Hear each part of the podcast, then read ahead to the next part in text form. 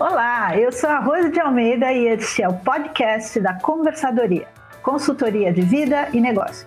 Sempre conversas inteligentes com pessoas muito interessantes. Acompanhe-nos no YouTube, Facebook, LinkedIn e no seu agregador de podcast favorito. Bem-vinda, Daniela Miller, à Conversadoria 21. Me conta como você veio parar aqui em Portugal. Como eu vim parar aqui em Portugal? É, no início do ano passado, em 2019, é, eu e meu marido, a gente voltou de férias em janeiro e a gente, enfim, começou a, a, a meditar e para tentar planejar o ano, para tentar colocar as nossas intenções, na verdade, para aquele ano, o que, que a gente gostaria de fazer, os projetos, cursos, viagens, enfim. E aí a gente começou a sentir uma coisa muito estranha, assim, de que sabe, assim, a gente não estava muito animado é, com, a coisa toda, o que não era uma coisa normal, porque eu, como boa ariana, que sou, adoro o começo de tudo. Eu adoro segunda-feira, eu adoro é, o início do ano, eu adoro, eu adoro, tudo que é começo.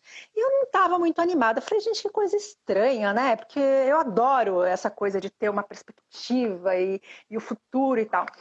E aí, é, durante uma meditação, é, ficou muito claro para mim é, que aquele desânimo estava vindo, por quê? Porque eu estava tentando imaginar e, e, programar, enfim, intencionar meu ano para aquela realidade que, eu, que a gente já estava vivendo ali no Brasil, a gente morava em São Paulo, no bairro do Sumaré, e, e que a nossa alma estava pedindo por uma mudança, para sair de São Paulo. E, e para mim era uma coisa muito difícil, porque eu amo São Paulo, sou apaixonada, morei 15 anos lá, sou de Santos, sou natural é, é, da Baixada Santista, e fiz toda a minha carreira de jornalista lá praticamente. Então eu adorava São Paulo, morava ali pertinho da Paulista, então assim, é aquela coisa bem cosmopolita mesmo. Mas eu senti que era hora de mudar. E, e aí durante uma meditação veio que a gente teria que mudar para Portugal. E o meu marido já havia morado aqui em Portugal, ele fez o mestrado dele no, no, na cidade do Porto. Eu conversei com ele, ele chegou em casa, eu falei, olha, tive esse, esse insight, a gente tem que ir embora para Portugal, não sei exatamente fazer o quê, mas a gente, a nossa, a gente tem alguma coisa para fazer lá. Ele é. falou, vamos, vamos. Se é para lá que a gente tem que ir. Marido, meu marido é assim, meu marido confia. Que lindo. Muito bom. E, e aí a gente falou, bom, mas a gente vai fazer o que lá, né, exatamente, né? E, e aí ele, ele ligou para um grande amigo para perguntar como é que estavam as coisas e tal. E, e logo de cara, esse amigo já ofereceu para gente uma, uma casa que ele, que ele tem na, é, nas montanhas aqui na, na, na, na região do Porto. E ele ofereceu para nós já, assim, olha, vocês é, se vocês quiserem vir e no primeiro momento pelo menos passar uma temporada lá, uma casa muito muito gostosa no alto da montanha e que está muito ociosa ultimamente. E aí a gente percebeu que era um sinal do universo, né? Porque o, o caminho se abriu assim é, instantaneamente. E aí a gente começou uma preparação que durou nove meses, é, porque a gente ainda tinha alguns negócios. Eu ainda trabalhava como assessora de imprensa, ah. tinha o meu último contrato ainda em vigor até julho, até o meio do ano. Então tinha algumas pendências, enfim, né? E toda aquela coisa que você sabe muito bem de se preparar para mudar para outro país é, questão de documentação e tudo mais. Enfim, então a gente seguiu um chamado da nossa alma, a gente sentiu que tinha alguma coisa muito especial para a gente é, fazer aqui em Portugal. E aí já estamos aqui há quase nove meses. Né? E daí, de, lá do Porto, da, da, da aldeia lá no Porto, agora você mora em Coimbra. Isso, a gente passou os primeiros é, seis meses, um pouco mais de seis meses lá na região, é, numa aldeia mesmo. A gente então saiu de uma, de uma cidade de 11 milhões de habitantes para uma aldeia com 20 pessoas. É. Muito bom. É, a, gente morava, uma, uma, a gente morava numa casa de pedra, numa daquelas casas de pedras restauradas aqui, bem típicas é, de, de, granito, na região do, na, bem típicas do norte, uma casa toda restaurada, muito bonita, no alto da montanha. E, e, a gente passou uma temporada lá. E a gente, assim, a gente está passando essa temporada aqui é, e a gente, a nossa, nossa intenção é viver em alguns lugares. A gente não chegou para se estabelecer num, num, num para criar raiz num, num, ponto só. Aí, aí o meu marido ele veio para estudar Ayurveda, que está fazendo uma, um curso de três anos aqui de Ayurveda, que é a, a, a tradicional e milenar é, medicina, né, ciência da vida da Índia. É. E, e a escola é aqui em Coimbra. Bom. E aí a gente resolveu vir aqui para Coimbra, é, para também conhecer, para viver aqui. É uma outra região, é uma outra realidade. Isso que a gente quer, a gente quer conhecer Portugal.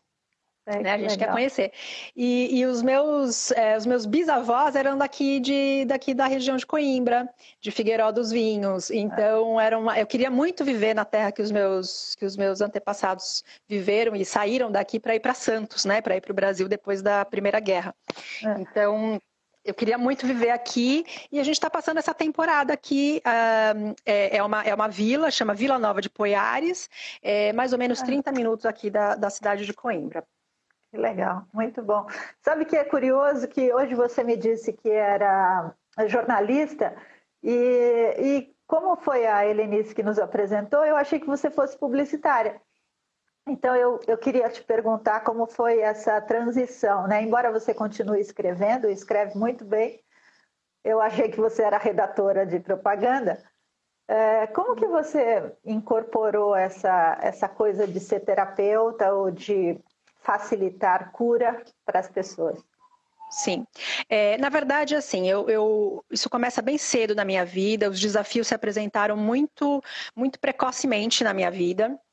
É, o principal deles é, aconteceu quando eu tinha um ano de idade, que os meus pais se separaram. E, e, e, foi a minha mãe que tomou a decisão de, de sair de casa. Então eu fiquei com meu pai com um aninho de idade. Hum. E, e, meu pai foi morar, então, na casa, voltou para casa da mãe dele, lógico, com uma bebezinha, né, para cuidar, precisava de um, de um, de um auxílio. E, e eu fiquei muitos anos sem nenhum contato com a minha mãe. Então, é, isso foi uma, uma questão muito importante na minha vida, na, na, minha, na minha infância. Essa ausência, essa, esse, esse o ocultamento da história da minha mãe. Tem, eu, por que eu estou contando isso? Porque isso tem a ver com ser jornalista. Porque, é, como houve essa ruptura, é, a história da minha mãe ficou ocultada, era um tabu, não se falava no nome dela. E eu sabia que eu não podia perguntar. E é muito, muito curioso, porque depois eu vou escolher uma profissão é, onde eu vou fazer o quê? Perguntas, né? Eu vou, eu vou, eu vou, eu vou buscar é, um jeito, é, eu, eu vou me autorizar a fazer todas as perguntas que eu não pude fazer. Claro. Né? E então é, esse, é, esse evento ele marca a minha vida muito logo no começo é, e, e, e, uns anos depois a minha mãe ela faleceu quando eu tinha 12 anos. É, de uma maneira muito, é, muito abrupta também. Ela foi, ela foi vítima de um crime passional. Né? E, enfim, uh, então isso marcou muito a minha adolescência também. Né, esse fato. Eu vi pela televisão que a minha mãe tinha, tinha sido morta pelo, pelo então companheiro dela. É, crime passional mesmo, né? De não aceitava a separação, então, é, enfim, cometeu esse ato. É. E então, isso, isso marcou muito a minha vida. Isso fez com que eu precisasse procurar muito cedo um apoio, uma ajuda psicológica é, para poder lidar com essa ferida. Era uma grande ferida. Né? É. Então, uh, eu, fui, eu fui buscando fui buscando é, entender por que comigo, por que, isso, por que essa história comigo, né? É, e, é. e, eu fui eu fui descobrindo é, a espiritualidade. Eu estudava no escola, eu estudei a vida inteira numa escola de freira. Eu era uma criança que ia para a capela, a única criança que ia para a capela rezar. Eu via o anjo Gabriel, eu via Nossa Senhora, conversava com eles. É, eu busquei muito essa mãe em Nossa Senhora. E é. eu tinha uma avó, essa avó que era daqui da, da dessa região é, de Figueiró dos Vinhos que eu comentei, e ela era uma pessoa é, muito aberta espiritualmente, ela tinha uma biblioteca muito rica, com, com livros é, de todas as religiões, então tinha Kardec, tinha Seixinoye, tinha é, hinduísmo, tinha ah. Umbanda, tinha tudo que você eclética. pode imaginar. Ela era super eclética, é, porque também começou a buscar né? E então, desde muito cedo, eu percebi que existiam vários pontos de vista, que não existia apenas uma verdade absoluta sobre a vida, sobre como são as dinâmicas. Né? Porque eu queria saber quais são as dinâmicas ocultas da vida, por que, que as coisas acontecem de um jeito para umas pessoas e não para as outras. Enfim. Hum me abri então muito cedo para a espiritualidade, fui buscar essas respostas é, que, eu, que eu buscava para mim, né? É. Então, desde os 18 anos, quando eu comecei a trabalhar e ter mais autonomia, eu comecei a investir no meu autoconhecimento. É, fazer cursos, participar de palestras, é, e fui conhecendo muitos mestres, muitas terapias, é, frequentei várias religiões, é, sem nunca me apegar a elas no sentido de me identificar completamente com elas, sabia que em cada lugar eu podia buscar né, alguma coisa. E aí é, eu sempre pensei que eu fosse uma pessoa que, é, em 2013 para 2014, eu estava num momento muito difícil da minha vida, é, passando por um processo terapêutico bem profundo, e num dia me veio a coisa do Caminhos da Cura, me veio esse nome. E eu falei, eu vou fazer um blog chamado Caminhos da Cura para eu para eu fazer entrevistas é, com, essas, com, com, esses meus terapeutas. Naquela época eu tinha cinco terapeutas ao, me, ao mesmo tempo, para você ter uma Uau. ideia. eu falei, cara, eu preciso contar essas coisas para as pessoas. Queria contar é. e não tinha o espaço. Eu trabalhava mais na, na, área de tecnologia. Eu tinha um escritório de assessoria de imprensa nessa época, ali na, é, na Avenida Paulista. E, e, eu queria, então, eu falei assim, ah, vou criar um blog para poder compartilhar essas experiências. Até então, Rose, eu achei que eu fosse ficar nesse papel, sempre de consumidora, digamos assim, das terapias, né? É. É, e ia contar isso para as pessoas e estava bom, essa era a minha contribuição. É, mal sabia eu que ia chegar, chegou um determinado momento da minha vida, porque aquele ditado, né? Aquele ditado não, aquele, é, aquele conhecimento, né? Que está registrado na Bíblia. A quem muito foi dado, muito será pedido. Chegou um momento que eu acumulei muito conhecimento, muita sabedoria pela, por tudo aquilo que eu tinha vivido, experienciado em mim. E chegou uma hora que as pessoas começaram a chegar até mim, e quando eu vi, eu já estava fazendo um atendimento terapêutico com a pessoa. Sei. Conversadoria, eu percebo o que você está falando. É, informal. E aí, assim, é muito legal, porque se a pessoa era evangélica, eu falava: olha, eu tenho um louvor maravilhoso, um salmo incrível para te, para te para te indicar. Ah, tá, se, a pessoa, é. se a pessoa era espírita, eu tinha uma, uma coisa para falar. Se a pessoa era. É, então, assim, não importava o tipo de pessoa que chegava, por eu ter, por eu ter é, conhecido tanta coisa, eu sabia lidar com aquela pessoa. Né? Uhum. E sabia, de alguma forma, é, apoiar né? Porque é. o que a gente faz como terapeuta é, um, é, é, é apoiar, é encorajar a, a pessoa a fazer o, o processo sempre de autocura. É. E, e, eu, e, eu, e eu fui em 2012, eu comecei um tratamento com a minha mestra de reiki, que é a Mel Sanches, ela é minha terapeuta até hoje, e ela me, me convidou para fazer reiki, para fazer a formação em reiki. Então, assim, a é. minha formação, é, ela, ela começa também. Eu sempre fazia, ah, eu vou fazer para mim, então. É. Né? E você sabe, e você sabe como é que é. É, ah, eu vou fazer, é para mim, é para mim, é para mim. É. E aí eu fui indo, fui fazendo tal, e até que em 2000, eh, em agosto de 2018, agosto ou setembro de 2018, ela me convidou para fazer o mestrado, que é o último nível do, do reiki. É. E eu falei, ai, Mel, mestrado, para quê, né? Eu não vou ser mestre de reiki, eu não vou. Ela falou, não, vem, é para você. Eu falei, ah, então se é para mim, se é para eu ser mestra de mim mesma, aquela coisa, né? e aí eu fui fazer o reiki, aí abriu, assim, tudo, né? A, a, minha, inicia... a minha última iniciação no reiki, olha, você vai trabalhar com as pessoas mesmo, né? Não é só para você você vai apoiar as outras pessoas. E, e aí eu comecei a, a, a, dar os cursos, as formações de reiki, atender com reiki. Então a minha a, a espinha dorsal do meu trabalho como terapeuta é reiki. E é. aí eu, eu, eu agrego outras, outras, outros conhecimentos, outras é, terapias complementares. É. É, esqueci de ligar a bateria do A bateria. Aqui. Já aconteceu comigo, Rose, aconteceu outro dia. Então, Escuta, então é isso. Me dá, é me dá um assim. ponto de corte aí. Me conta um pouquinho sobre a ligação com o baralho da terapia das flores, que eu fiz e que eu sei que é maravilhoso, e, e já te contei da minha história com as flores também, né? Exato. Então, assim, flor é isso, né? Essa, essa é, todo mundo é atraído né, em algum nível pelas flores.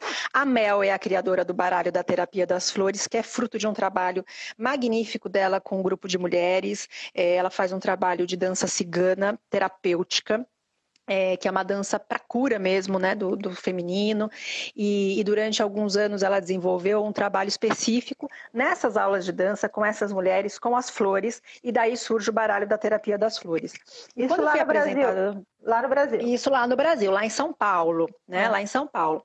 E lá nesse no espaço da Mel, né? Que é essa minha amiga, terapeuta, enfim, de muitas jornadas aí, ela tem um espaço no Ipiranga que eu frequentava, frequentei durante muitos anos. E agora frequento virtualmente, pela tecnologia. Toda ah. quarta-feira eu me conecto com eles lá no ah. trabalho, que eles atendem a comunidade, é um trabalho aberto, gratuito, maravilhoso. O de dança e, tem? E aí... O de dança tem também? Online, não? Tem, tem, tem ah, online. Que legal. Tem online online. Tem. Quero dança saber, cigana, então. é, é dança cigana da alma. Então é um trabalho muito lindo. É. E aí, quando ela lançou o baralho, é. quando ela dançou, lançou o baralho em. Uh, foi na primavera, foi na primavera de 2018. É, eu me apaixonei pelo baralho.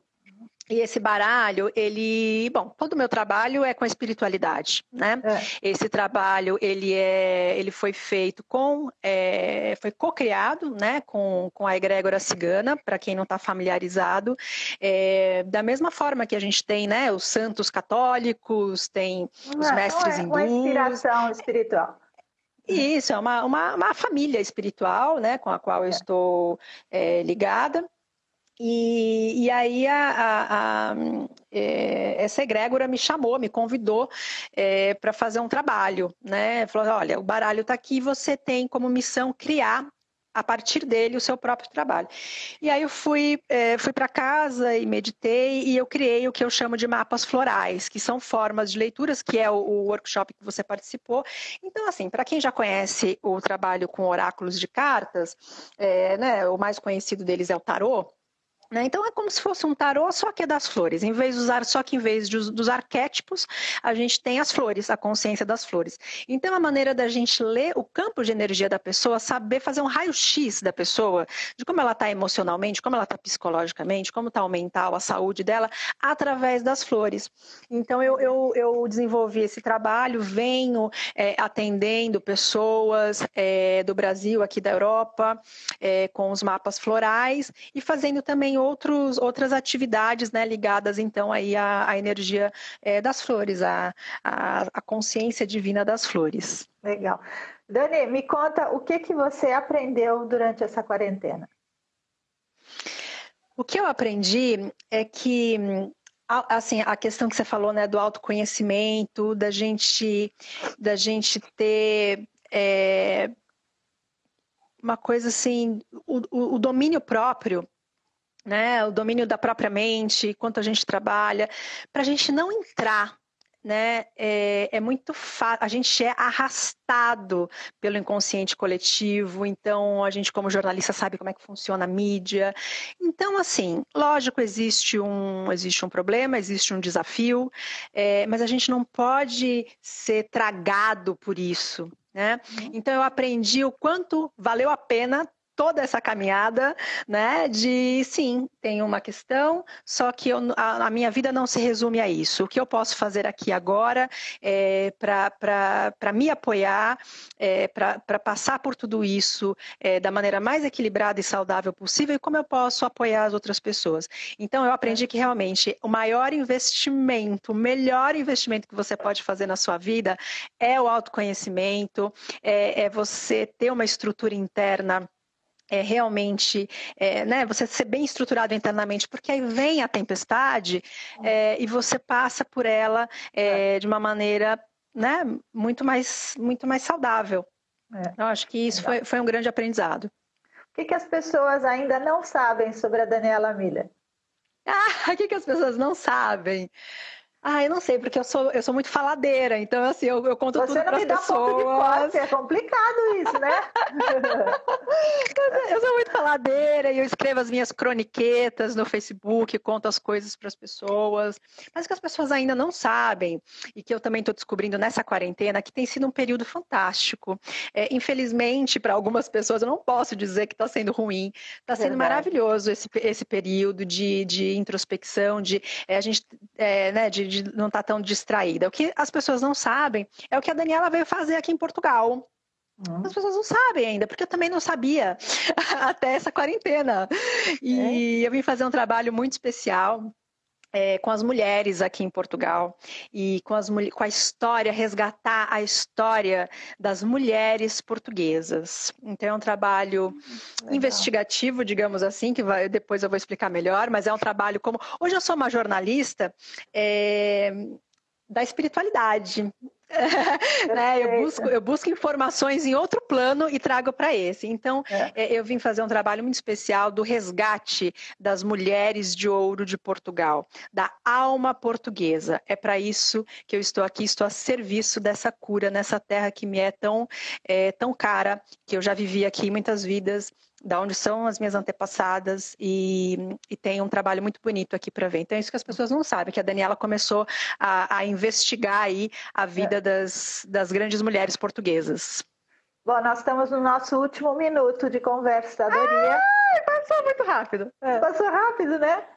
Uh, eu queria que você me dissesse e dissesse para os nossos ouvintes, internautas, telespectadores, Uh, o que, que você sugere que as pessoas façam ou tenham para serem mais felizes? Se conheçam, saibam quem vocês são, conheçam a sua verdadeira identidade, a sua identidade divina, eterna. É, essa é para isso que a gente está aqui é, torna-te para a gente se tornar quem a gente é. Então, invista o seu tempo, a sua energia em descobrir quem você verdadeiramente é. Esse é o seu principal trabalho aqui nesse planeta.